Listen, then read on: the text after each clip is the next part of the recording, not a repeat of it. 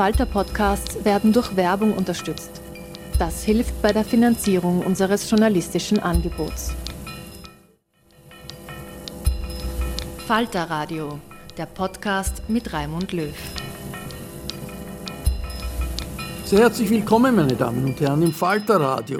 War on the West, Krieg gegen den Westen. Unter diesem Titel seziert Jan Buruma, der anglo-niederländische Autor und Kommentator, die aktuellen Attacken von innen und von außen auf die liberale Demokratie und ganz generell die Lage der Welt. Jan Buruma ist ein Star und ein linksliberaler Vordenker für Europa und Amerika. Er hat unter anderem die angesehene New York Review of Books geleitet. Im Bruno-Kreisky-Forum hat Außenpolitikexpertin Eva Nowotny mit Jan Buruma einen großen Bogen gezogen. Vom rechten Populismus und der Mitverantwortung der Linken über das autoritäre Modell China bis zu den verheerenden Angriffen auf die Demokratie durch die Rechten in den USA. Es ist ein geistreicher Tour d'Horizon.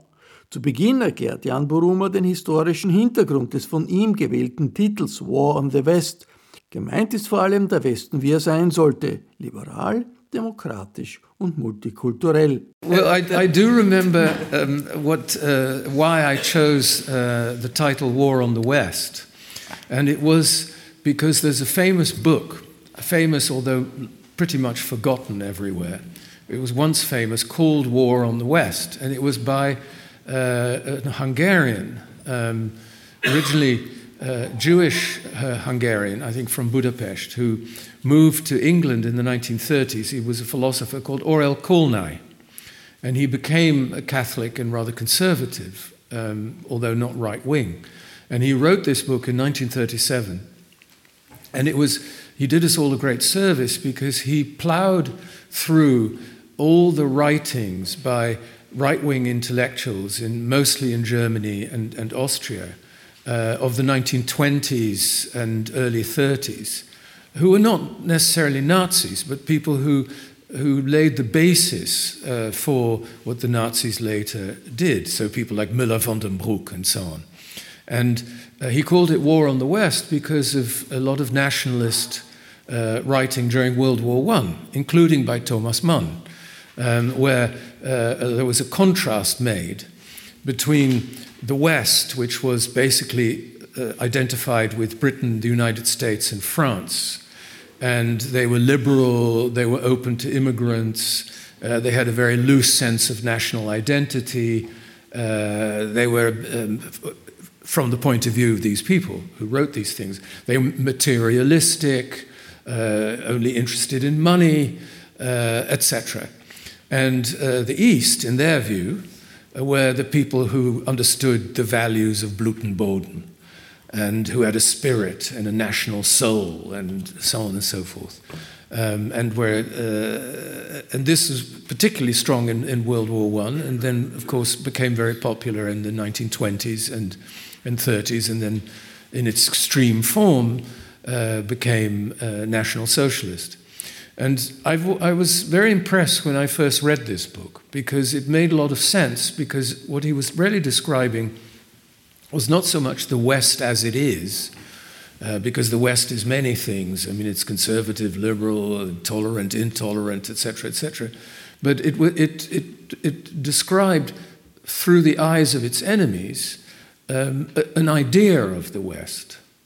And uh, an idea of the West that was associated with liberalism, with um, free market economy, with uh, very often, uh, of course, Jews.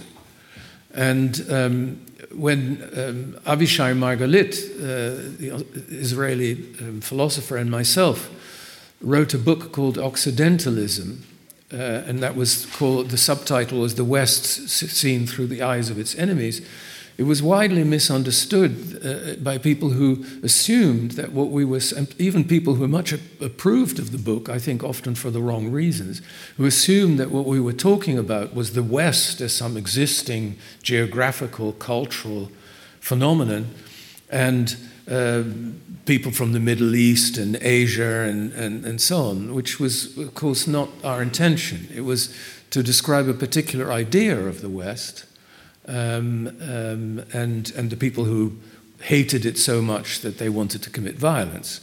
And I think what, I, what this article refers to is that that idea of the West is once again um, in danger and um, being very much squeezed, as was the, true, of course, in the 1920s in Europe, being squeezed between left wing anti liberalism as well as right wing anti liberalism.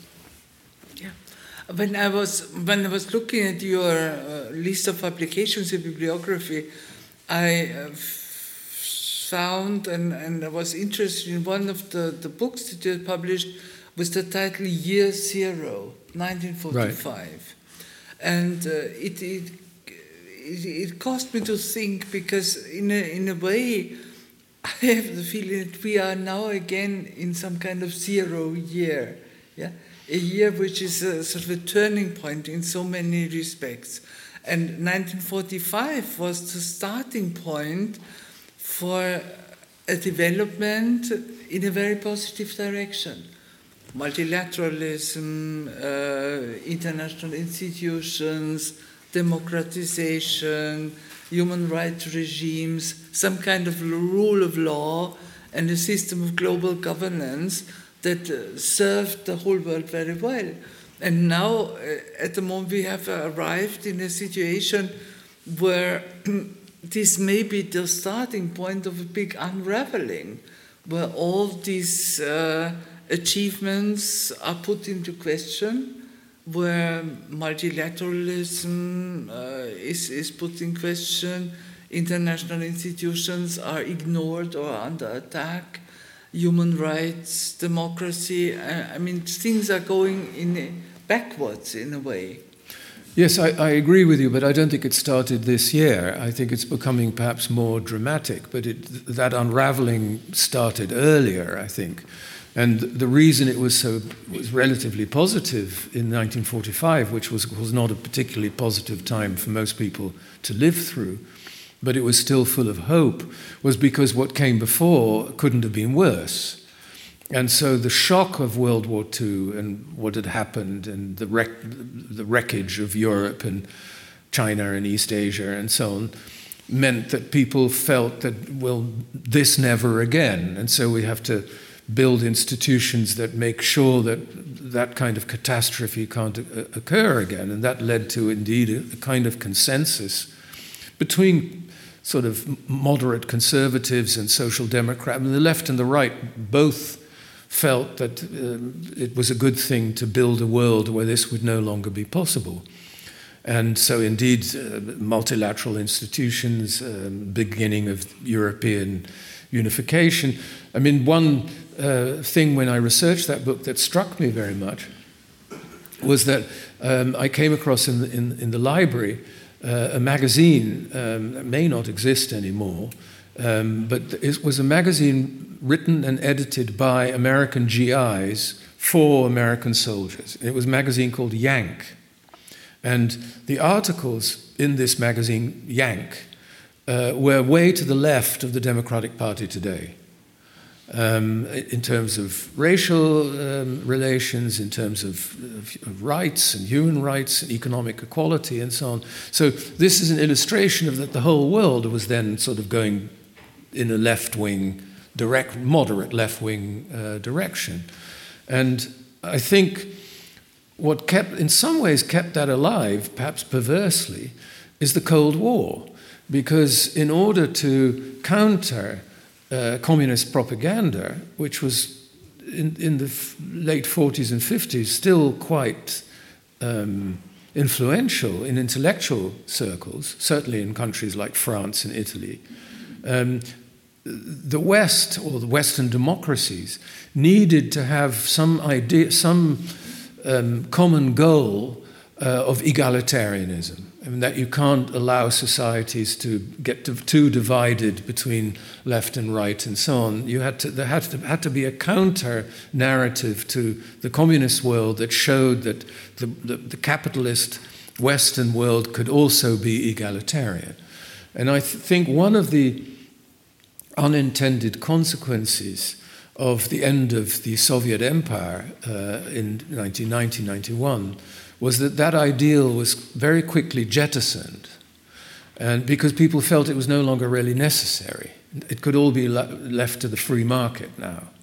And that, of course, also was not had a, an earlier history. It really began with in the period of Margaret Thatcher and Ronald Reagan, when uh, there was a reaction to too much union power um, uh, and, and a resurgence of a certain kind of nationalism, um, a, a, kind of fetishism of the free market and so on, which in those days was very much something that came from Britain and America but had an influence uh, in other Western democracies.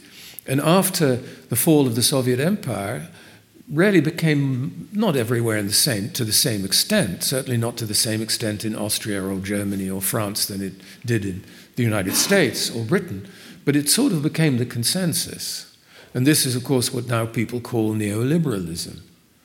Um, and when the common ideal of egalitarianism was thrown away to, to make it, to put it in a way that's a little bit of a caricature, um, the left lost, lost its purpose. And when the left lost, lost its purpose and conservatism and free market fetishism sort of became the mainstream, I think that did great damage to liberal democracy. And um, what we see now, um, the rise of right wing populism, um, the Trump administration, uh, and so on wouldn't have happened if there, had, if there had still been a strong left. So it's not just the rise of the right that needs to be explained, it what also needs to be explained is the, the, the, demise or the crash uh, of the left. And we can talk about that too. But, uh... I think we should, yes. I, I, I mentioned of this uh, uh, example of the year uh, year zero, uh, because in, in a way it seems to me that the, the war that we are facing now in Europe, uh, Russia's attack on, on Ukraine, uh, is a change of paradigm. Yeah?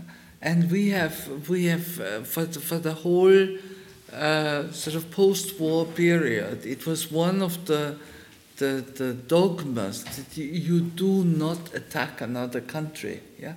And we have uh, the whole system that we built up around this principle. OSCE, Organization Security Cooperation in Europe, Helsinki process, and so was based on, on, on that. That you do not change borders with, with military violence, that you respect uh, the sovereignty of, of other countries. And in, in a way, uh, uh, this attack has crystallized in a way so many things uh, or brought clearer so many things that were already there, which of course you, you rightly said. And uh, I've, uh, I, I, I, sometimes think that, uh, I mean, we have overcome the Cold War in its classical form, yeah? So the West against the old Soviet Empire and, uh, and, and the the countries that were under, under communist control and rulers uh, and leadership. But we are moving into a Cold War in a different, uh, uh, a different composition in a way. Yes. The countries, countries are, it's more sort of now the countries that are embracing capitalist market economy but combine it with authoritarian rule and doing, are doing quite well with it. And, uh, and of course, for many, this is a very attractive concept that you, you are successful, uh, you accumulate wealth, you offer social services, but you don't have to deal with freedom of information, human rights, and, and all these other issues uh, it's, a, it's, a, it's, it's a concept that appeals in, in, in many parts of the world. And uh, that's, I, I think, the new confrontational lines that we are, we are facing. Yes, I think that's true. I mean, we shouldn't forget, of course, that the I mean, tanks, Soviet and East German tanks rolled into uh, Hungary and, and, Prague and so on before. We there, yes. Uh, there were wars in the Balkans as well, so it's not, not completely unprecedented. Um, well, the, I think the, in response to your remarks, I would say two things. One is that, uh, yes, we seem to be uh, facing a very new world and paradigms shift and so on and so forth. On the other hand, uh, you can't help seeing how long the shadow of World War II still is. First of all, both the Russians uh, and some people um, who are supporting Ukraine are claiming to be fighting Nazis. I mean, the, the Russians claim they're fighting Nazis in the Ukraine.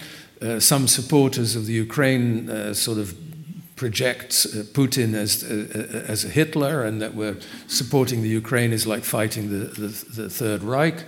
You see a split in uh, an old split going right through Europe of uh, Britain and America um, being most vociferous and most hawkish about um, fighting Russia and helping Ukraine and so on, blaming uh, Macron because he keeps trying to talk to Putin and blaming Olaf Scholz, Scholz for being uh, uh, uh too slow to uh, support Ukraine and seeing them as sort of appeasers. So you get the old divisions that were already there in World War II.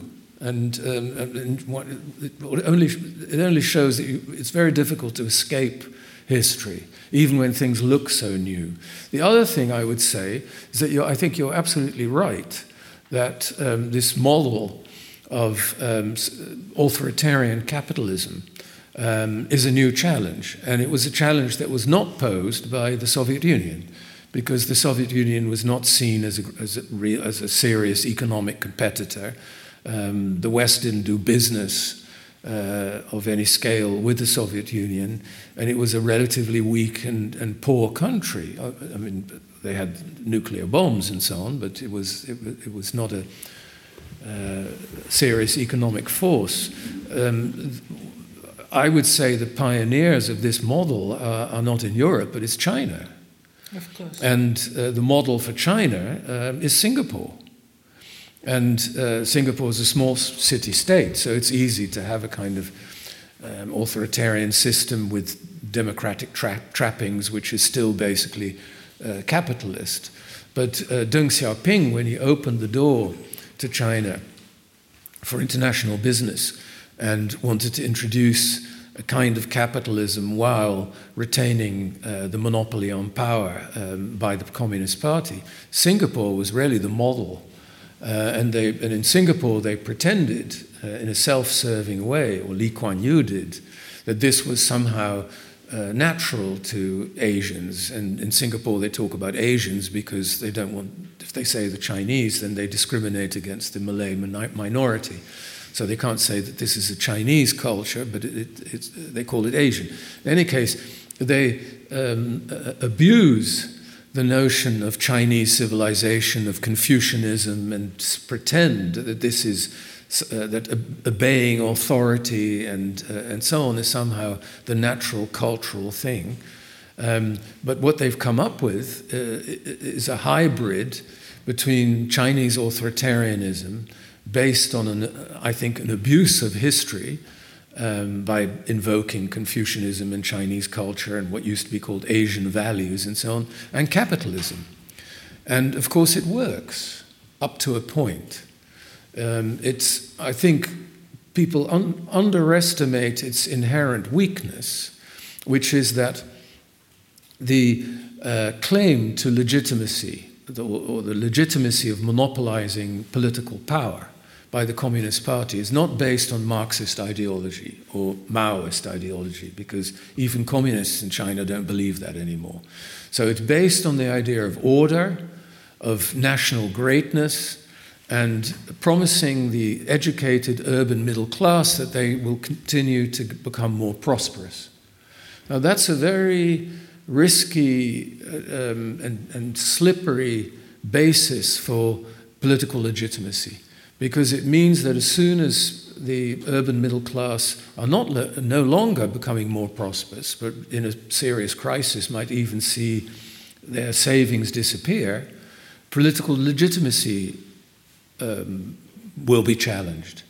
And in a democracy, you can vote the party out that you blame for this, not in a, in a, in a, a dictatorship.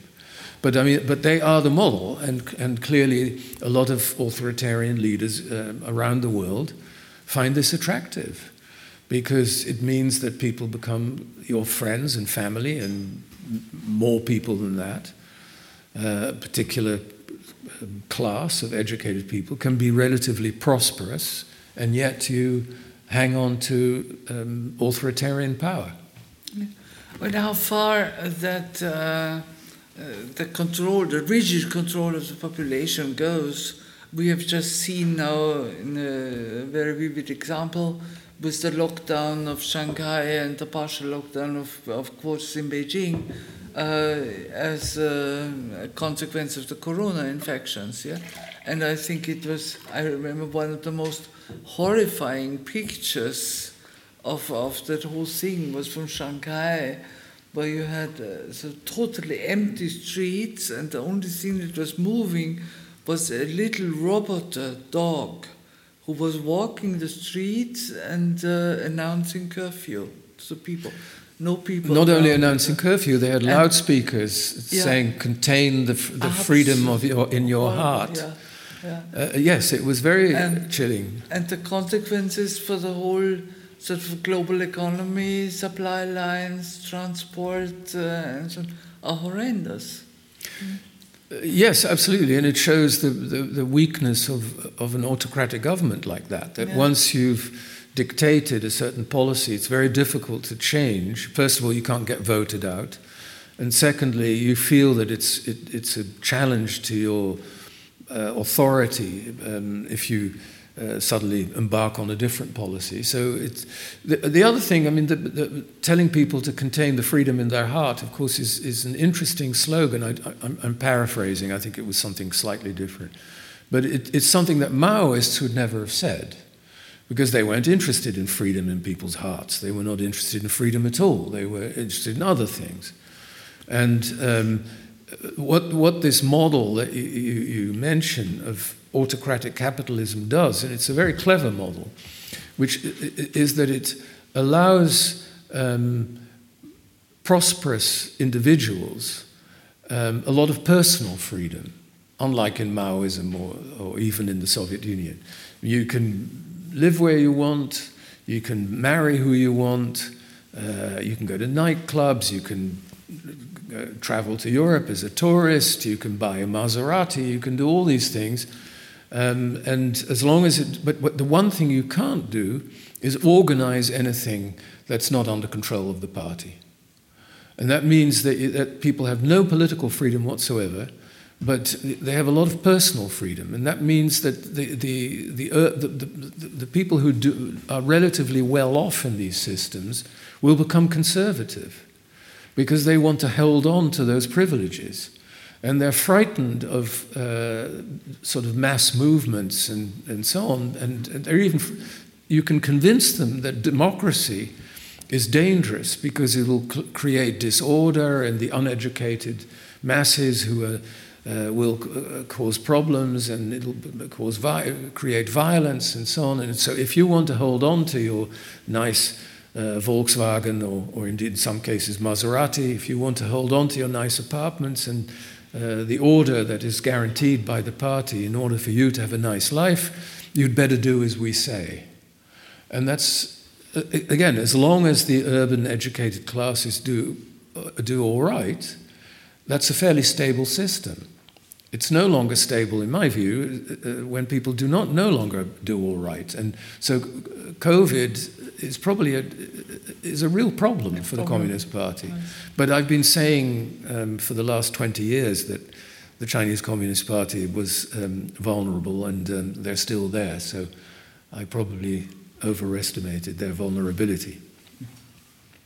Uh, we don't have uh, necessarily, we don't necessarily have to look at uh, China. I mean, we are also in Europe confronted with the what you call it, authoritarian temptation. Yeah? We have uh, Hungary and the Orban government flirting with uh, what they call illiberal democracy, which, in my opinion, is uh, contradictio in adjecto because democracy cannot be illiberal. I mean, this uh, doesn't go together. Uh, the, but you have so you have Turkey, you have uh, sort of a very authoritarian shift in Poland. And finally, I mean, you have certain phenomena also in the United States that are troublesome in that respect. Yes, I mean, it's, that's complicated because I think the reasons for these illiberal trends are not necessarily the same in each country. They are different in each I mean, I think in, in, uh, in Central Europe, a lot of it is because people were promised after 1989 and 1990, now you will join the EU and you'll be just as prosperous as all those Western Europeans and everything is going to be wonderful and so on. And of course, it didn't turn out that way. And so there's a great resentment of the EU, of, of people who promised that, and, uh, and, and there's a backlash. Um, people want strong men and, uh, and become nationalistic and so on and so forth. I mean, P- Turkey has its own um, problems, and I'm not competent to talk about that in any uh, detail. In America, it's a little bit more like Europe, although more dramatic, in that, as a consequence, I think, of what we were talking about earlier, the collapse of the left. Um, when the mainstream became, uh, just to use that as that jargon word, but um, neoliberal, and things were left up to the market, uh, and uh, there was no real ideological difference or not sufficient ideological difference between what was traditionally more or less left of center or right of center. And you got in more and more countries in Europe. Um, what in Holland, where I grew up, is called the purple government. So a sort of social democrat and conservative government being in go- parties being in government together. You couldn't really tell them apart anymore. And to a lot of people who felt that they were not benefiting from this, that their salaries were stagnating, that their children were no longer going to be better off than the, than the, than, than the parents, uh, that immigrants were coming in and the elites were blamed for for um, being more generous to the immigrants than they were to the local population. When the EU was blamed, often by national governments for their own self serving reasons, for all the hardships that people were going through, resentment started bu- building.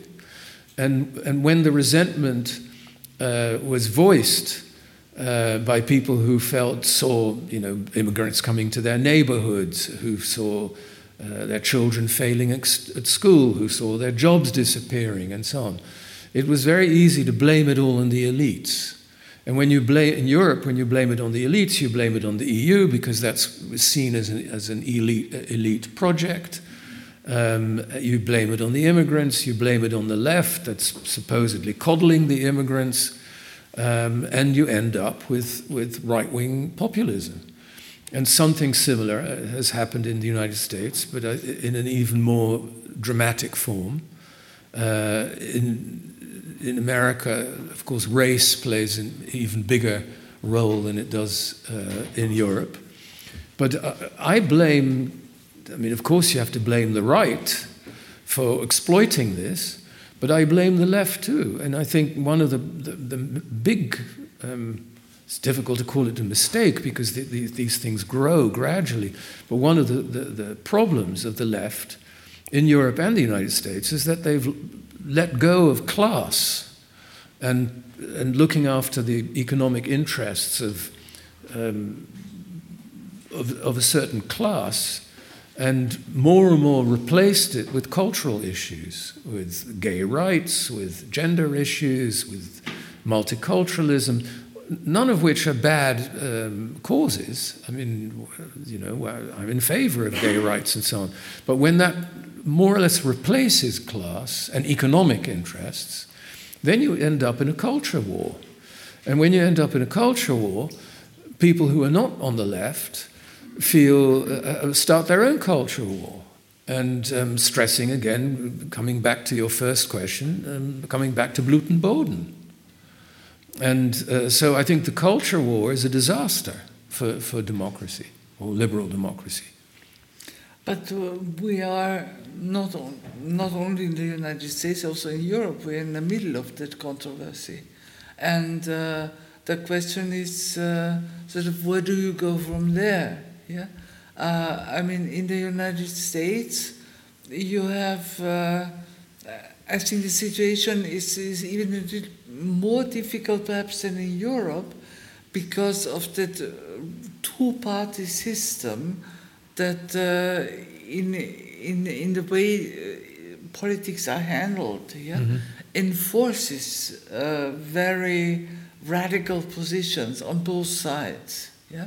While uh, in, the, in England is an exception, but most of the European countries have multi party systems which dilute in a way a little bit these tensions and uh, and offer more room for uh, channeling. Uh, that is true, positions. but that has its own weakness, which is, I mean, it, the, the, the, the strength of that, as you say, is that you can form a cordon sanitaire against the real, the really radical right parties. You can prevent them from ever becoming part of the government by uh, having coalitions of parties who uh, have very little in common except they want to keep the right out. But that doesn't, that, that's a, short term solution. I mean, the, the resentment that drives the far right will only get worse because of that, because it strengthens the feeling we're not only left behind, we're kept out of power or kept down, it's these elites and they have to be, etc. So it, it's not, I agree with you that in the short term that makes you feel a little bit safer in Europe than it does in, in, in the United States, but it doesn't solve the problem.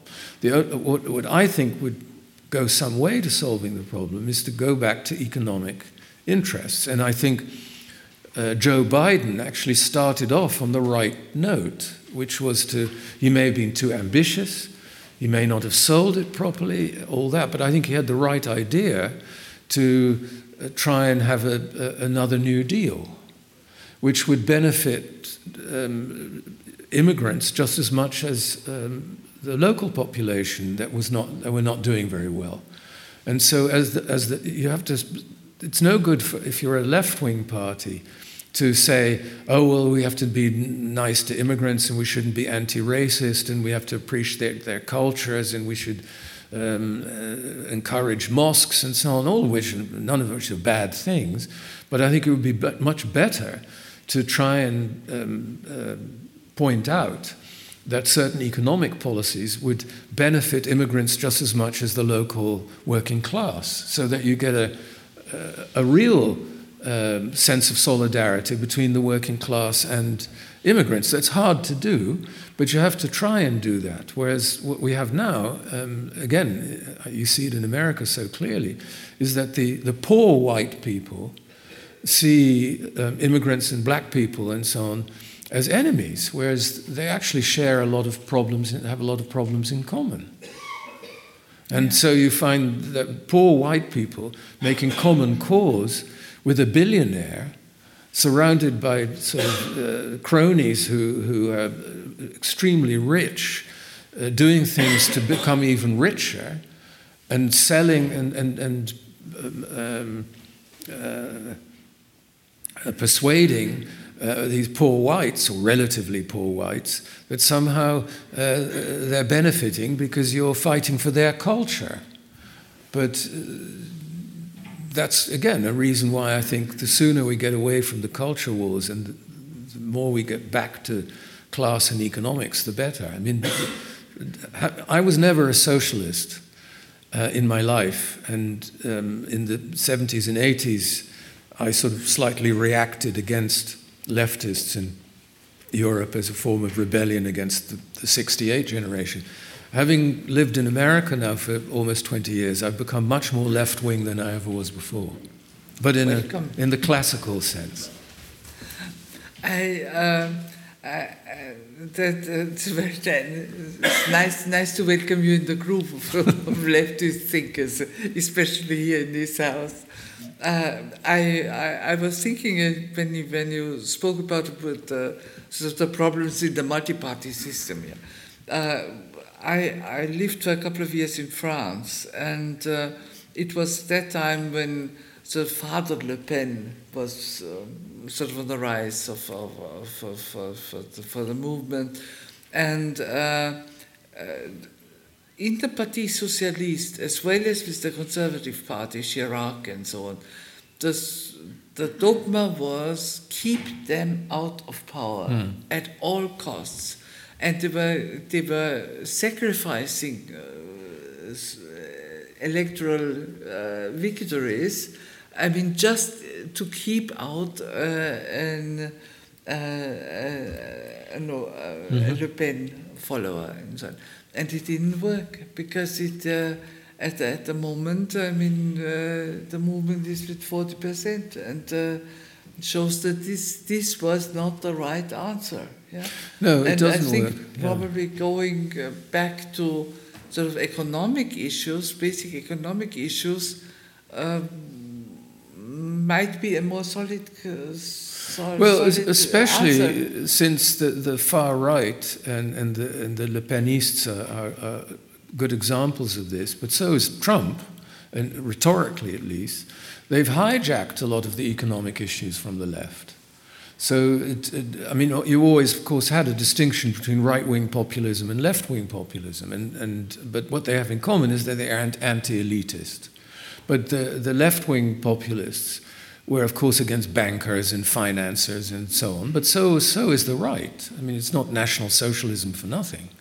And so, for the, if once the left lets go of uh, those economic issues, it gets hijacked by the right, which is yet another reason why the left should try and get it back. But that's why it's so tragic that, uh, in a way, Biden failed to bring that uh, big uh, economic revival project that he had with infrastructure and so on, and so on through, through Congress and, and really get the money to do it. Well, um, he got he got. I mean, he, he still got more through than. I mean, correct me if I'm wrong, but more through than either uh, certainly Trump or even Obama did. I mean, Obama got got the health care through. Yeah. But um, one shouldn't underestimate what Biden has actually achieved. I mean, it's, he's not really given cre- enough credit, I think. There was yesterday uh, an article by Thomas Friedman in the New York Times. He's not my guru. I don't. and so he's not everybody's guru.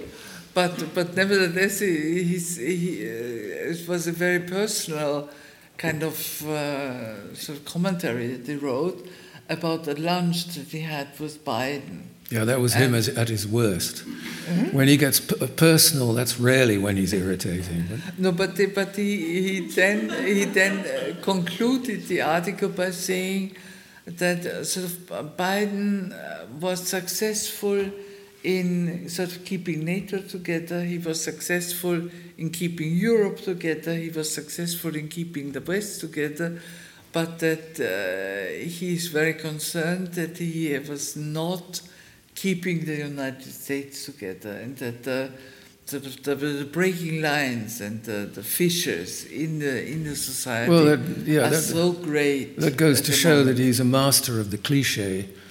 Um, and, and, but the main point of these articles is to say that he had lunch with President Biden, and, and, and Biden, Biden, listened to his advice. But, uh, and he had the tuna sandwich. Uh, had a tuna sandwich too. No, but I, th- I, I, I mean, on a more serious note, I think the, the one of the biggest problems that the United States is facing is this constant uh, uh, attack on voting rights and the, the fooling around with the electoral system. Uh, I remember when I was when I was still in Washington, I met members of Congress who were proud that in their whole political life they never had an opponent because it was so, the majorities were so solidified that they were re-elected and re-elected and re-elected and there was never a question of a political shift. And if you have uh, a, parliament, and Congress is after all a parliament too, uh, where only 10% of the seats can be changed in an election, uh, this puts a quick question mark whether this is really sort of a bona fide democratic system. Yes, of course, both parties do this. Yes. Um, and and some of the oldest democracies, I mean, Britain um, particularly, have had these kind of practices forever. I mean, you had the so-called rotten boroughs, and uh, and corruption has always been there. I'm, I'm less worried about corruption than I am about a direct attack on. Uh, democratic institutions and democracy itself. I mean, what, what should have disqualified um, Donald Trump from the beginning was uh, when he said, I think in the first presidential debate, may have been in the second one, but I think the first one, and he was asked the question would he accept uh, the outcome of the election? Uh, and he said, Well, that depends on what the outcome is. And that should have disqualified him. I mean, you, you cannot be a president in a liberal democracy if you're not prepared to accept electoral defeat. Yeah. And if you're not prepared to accept electoral defeat, the, the system won't work. And uh, that's extre- much more dangerous. I mean, it's bad enough, all the, uh, uh, the um, fooling around with electoral districts and that kind of gerrymandering. But it's, it's really catastrophic when you manage to uh, convince a large number of people who vote for one of the main, two main political parties that the outcome of an election is illegitimate. Because if you say that, then the whole system is illegitimate. Yeah, but that's why you have the sort of the sword of Damocles is a big lie. Yes. It's still hanging, uh, poisoning but the when you were saying- debate. when you were if you have so many, such Sure. a high percentage of, of of the population that is still, even today, convinced that uh, the the election of Biden was illegitimate and uh, that it was only by uh, fraud uh, Hmm. and so. Uh, that uh, that poisons the political system completely. Of course. No, absolutely. So I, I think, I mean, you were saying um, democracy can't exist without liberalism. That depends on what you mean by democracy. I mean, you, you, th- th- some people on the far right um, believe uh, that uh, real democracy is direct democracy with referendums and that kind of thing. That's when you get the, the voice of the people. And whereas liberal democracy is, is a variation. I mean, it, well, we all know this. I mean, it, it's representative and, uh, and so on. And you can have a lot of corruption and fooling around. And the liberal democracy can survive that, but not if um, half the voters don't believe the system works. We are also having an occasional debate about uh, sort of uh, um, politics by referendum and, and, and uh, sort of the Volksmeinung, yeah, and and uh, uh, but we are still holding on to the representational democracy and representational Mm. system. Uh, it works in Switzerland, but it's the only country that Yeah. I know where this kind of political system really works and where people are very serious about what they are doing. Yes. And not influenced by political populist maneuvering or less influenced than anybody else. But I, I mean, to, to, to go back to sort of our, our more um, perhaps burning issue at the moment is the relationship between Europe and the United States per se. Uh, and uh, it was, we came in a way through the Trump years, yeah, with a lot of problems and a lot of uh, uh, misgivings on both sides and, and misunderstandings and so on. Biden has straightened it out to a certain extent, yeah, and we are back. And in a way, Friedman is right that he said he Biden has kept uh, us together in the trans, uh, transatlantic relationship. Uh, but we are having midterm elections now, in two years, presidential elections. And if all predictions are taken seriously, there's a, it's not unlikely that Mr. Trump will have uh, will will have a return to power? Well, first of all, I don't think we should take predictions seriously because we just don't know. I mean, the, the, politics. I mean, I don't want to sound like um, Friedman, but it was in this house that Shimon Peres once said, uh, and that's a remarkable sentence. He said, uh, "Opinion polls are like perfume." Uh, they smell nice, but don't drink them. Right exactly. So we don't know. I mean, we don't know whether Trump will be the candidate. Uh, all kinds of things can still happen. But the President of the United States is an immensely powerful figure, and um, uh, it, it is indeed possible that he could come back, and that would again challenge all those things that Biden has been trying to uh, put together. Um, there's no, no question. And you already see uh, in different parts of the world uh, countries anticipating this. Um, in uh, um, East Asia, for example, um, there was the, the, because of the war in the Ukraine, uh, the Taiwanese, among others, are getting very anxious that China might be tempted to do something similar. They didn't really take their defense terribly seriously, like everywhere else. The young young people that would much prefer to have fun than to um, be conscripted into the army. Um, and uh, they're beginning to change their, this very fast, and they're talking about having, a cons- having conscriptions, conscription again. Um, but uh, there was an p- opinion poll, and for the first time, less than 50% of the Taiwanese population thought that America would come to their rescue in, ca- in the case of a, a Chinese invasion. And uh, that is because of Trump. People realize that if Trump comes back, things could go very uh, badly wrong again. And in some ways, it's a necessary wake up call, in my view. I mean, it's, it, it, it's a very harsh and dangerous and risky wake up call, but it was a necessary one. Because, again, to go back to 1945, the deal behind the world order that was created then at least in the non communist world, was the United States will take care of our security, whether you were Japanese or Dutch or Austrian or, or, or, or British. Um, the United States will take care of our, our, security. We don't have to worry about that too much. We can concentrate on rebuilding our economies and being prosperous and wealthy and so on. And that made us all uh, sort of into, uh, into adolescence that we resent the dependence on our father and we want to kick him in the shin at every opportunity. And uh, this is not a healthy situation, especially now that most Europeans are most, more prosperous than most Americans.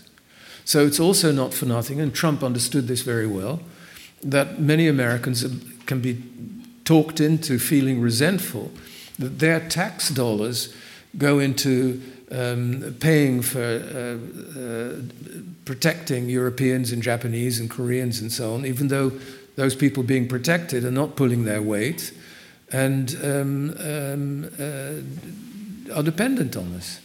And um, again, for a good liberal democracy to function, there has to be a certain sense of responsibility for your own security. You can't be completely dependent on the United States forever. This is not a good situation.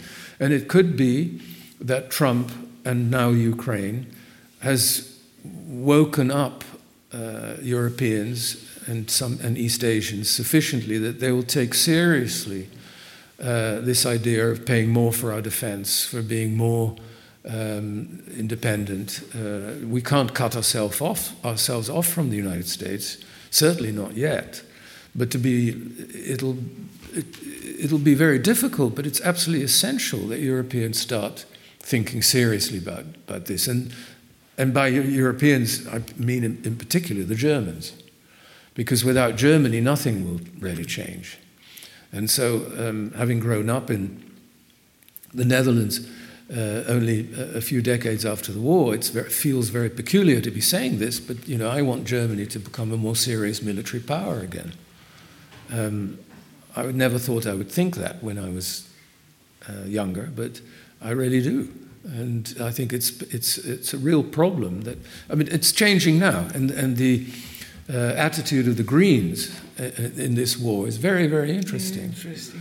So uh, things are beginning to change, and I think in, in, for very bad reasons, war and so on. But that is perhaps one positive aspect that it's made countries that were too dependent on the United States think a little bit more responsibly. In, in a way, uh, Trump was the first wake up call in that respect. And uh, when, when he said and came out with statements like sort of Europe is an enemy and, and NATO is obsolete, and that was a shock uh, for, for Europe, and, and in some respects, a very healthy shock because we, we, we started to confront these issues.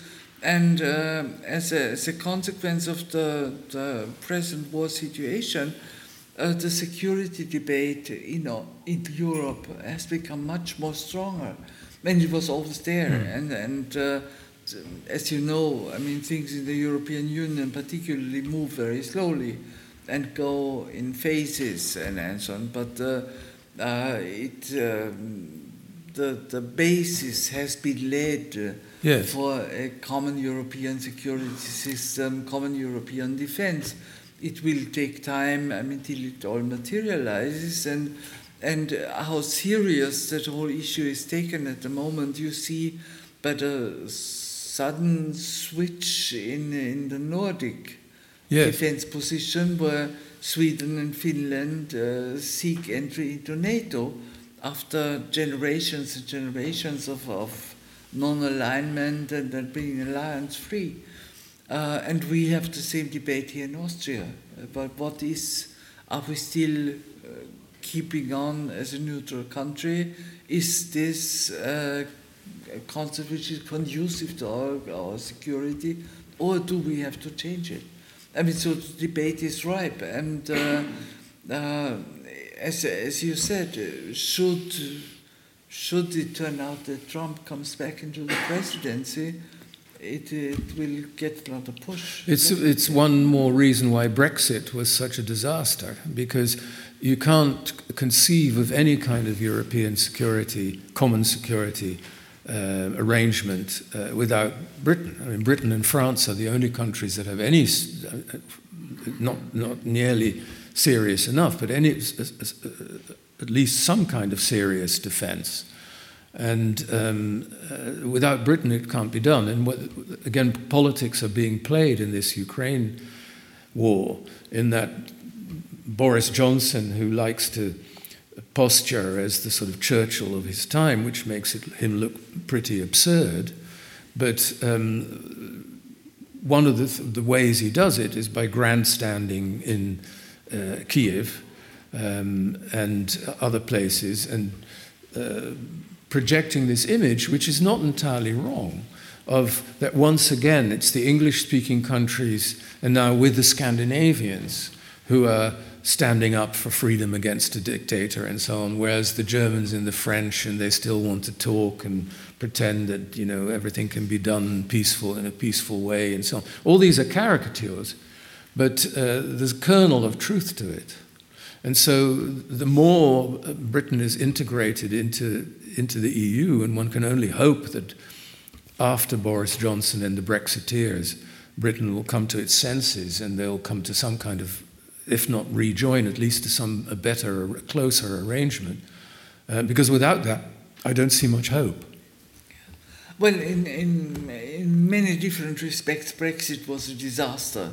It was very detrimental for the European Union, but it's also, I mean, a disaster for Britain.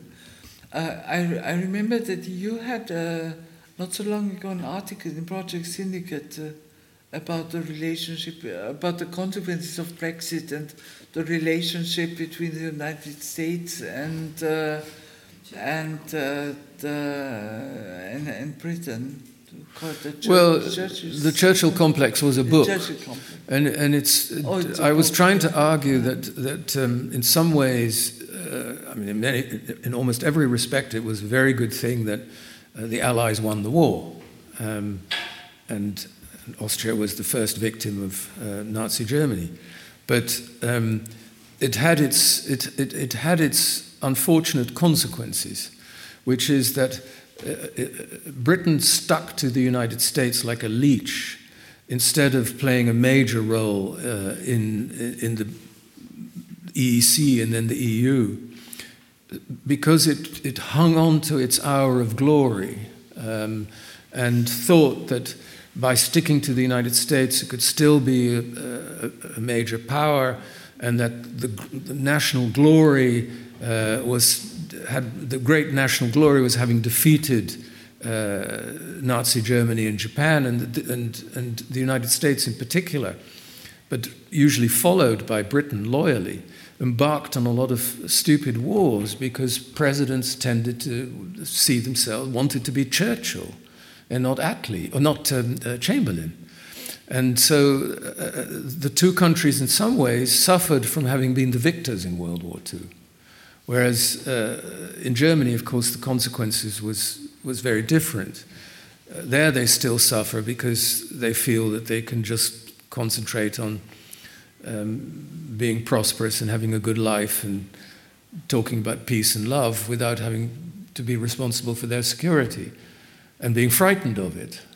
So, uh, again, it shows how historical events um, shape the future and how difficult it is to get away from those, those events. I mean, Austria's um, neutrality, or carefully cultivated neutrality, no doubt has a lot to do with Austria's um, history Certainly, in the 20th century. Certainly. It was the result of, uh, it, it, was uh, neutrality that brought back sovereignty, mm. independence. Uh, uh separated Austria from the German question right. and got the foreign troops out of the country. Yes. And in a way, then uh, it went through several phases, which uh, uh, we, we do not uh, get into that discussion right. here now. Right. Uh, but uh, at, at the moment, we are in the situation that about close to 90% of the population are deeply attached to the status of neutrality. Yeah. it's very difficult to well, it's a very comfortable any other. It's any a very comfortable situation to yes. be in. Yeah. Which, uh, which does not mean that we have not played our role also, modest as it is, in the building up a European security system. We are members of PESCO and we are uh, sending troops. We are still in the Balkans and so. So we do. A, modestly, but uh, nevertheless we're doing our share. Yeah. But uh, uh in the also in the in the in the the broader picture of the whole transatlantic relationship as which is extremely solid if you look at it uh, purely the economic issues yeah uh, when you that there's nothing, there's no other economic relationship which is as strong as the relationship between the United States and Europe. In every respect, that's trade, that's foreign direct investment, uh, jobs, uh, whatever, whatever uh, aspect you look at. Uh, but, but in every other respect, I mean, the, the role of Britain in that, in that relationship was instrumental over the years. And uh, in, in a way that Britain broke out of the European Union and, and the consequences of Brexit also in this relationship are, are felt. Yes, that's true, but it, it, one can also overrate uh, the role of Britain in this, in that Britain took the relationship with America much more seriously than America took the relationship with Britain. I mean, there are, there, there are certainly uh, there's a lot of cooperation in intelligence and that kind of thing left over from the war, and, and this, you know they speak a similar language and all that, all the rest of it. But uh, from quite a long time ago, I mean, uh, President Kennedy still confided in Harold Macmillan and saw him as a sort of father figure and uh, was an Anglophile of a kind, perhaps as a form of rebellion against his father, who was an Anglophobe. But from Johnson onwards, really, the Americans took Germany probably more seriously than Britain. Germany was the major power in Europe, not Britain. I mean, there was nostalgia and you know, Ronald, Reagan and Donald Trump and they like going horse riding with the Queen and all that kind of thing. But um, that's not serious. And I think when the Americans were serious, and that was true, um, think of after the Gulf, I think it was after the Gulf War, the first capital in Europe that um, George H.W. Bush visited was not Britain, it was, it was Bonn still at the time. And so uh, Germany was considered to be the major power, and the Americans wanted Britain always to be the kind of the, the middleman uh, wanted Britain to be in Europe as the sort of the country that understood America best and, and all that. But um, uh, apart from Donald Trump, for his own perverse reasons, no American president would have condoned, certainly not Ronald Reagan either, um, Britain leaving uh, European institutions in the way they did. But um, so um, I think it's probably done the most damage to Britain itself, Brexit that is, but in, ter- in terms of security, um, it's, well, economics too, but it's certainly done a lot of damage to, the, to Europe as well. Yes. yes. I, can, uh, I can cite you one example where Europeans have become very resentful of the special relationship between Britain and the United States and that was in Washington, where the British embassy and its uh, diplomats had special passes which enabled them to go into the State Department without any security checks and, and sort of complete free access and free movement, while the rest of us always had to apply appointment, wait, security checkup, and, and so forth. So there was a lot of, of yeah. grumbling here about the special relationship. I wonder if that's still true today. I'd, I'd, be, I'd be, slightly surprised. No, I think that's. Um, but yeah, there are those perks, and but but uh, they're, they're, they sort of feel a bit like you know, Ronald Reagan riding his horse with the Queen. I mean, there, there are these nostalgic leftovers, but the, the relation, I don't think the relationship was, for a long time has been taken very seriously by Washington. I mean, the, the language. I mean, for, for example, um, uh, Obama wrote a book, and I can't remember the title now, not about his, his own background and, and so on, but he wrote a book about foreign policy in which Britain is only mentioned once.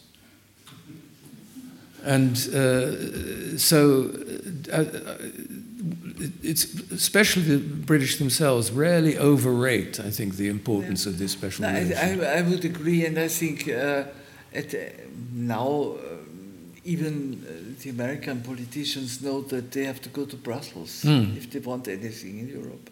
And Biden has been doing that very well, and Antony Blinken as well. Well, it was Kissinger who said that the problem with Europe is you didn't know who to call. Number, the famous phone number. Yeah, and, and In so meantime, they know. So that often went through London, and that's no longer true. But I don't think that the problem is so severe anymore. I mean, I think they do know who to call. They don't know who to call, and they don't know where to go. And, yes. and the first call is usually to the German Chancellor. Das war ein Gespräch mit dem Buchautor und Kommentator Jan Buruma mit Eva Nowotny im Bruno Kreisky Forum vom 24. Mai 2022. Beim Kreisky Forum bedanke ich mich sehr herzlich für die Zusammenarbeit. Ich verabschiede mich von allen, die uns auf UKW zuhören, im Freirad Tirol und auf Radio Agora in Kärnten. Die intellektuellen Debatten unserer Zeit finden im Falter regelmäßig ihren Niederschlag. Ein Abonnement des Falter können Sie im Internet bestellen über die Adresse abo.falter.at. Ursula Winterauer hat die Signation gestaltet, Philipp Dietrich betreut die Audiotechnik im Falter. Im Namen des gesamten Teams verabschiede ich mich bis zur nächsten Folge. Sie hörten das Falterradio, den Podcast mit Raimund Löw.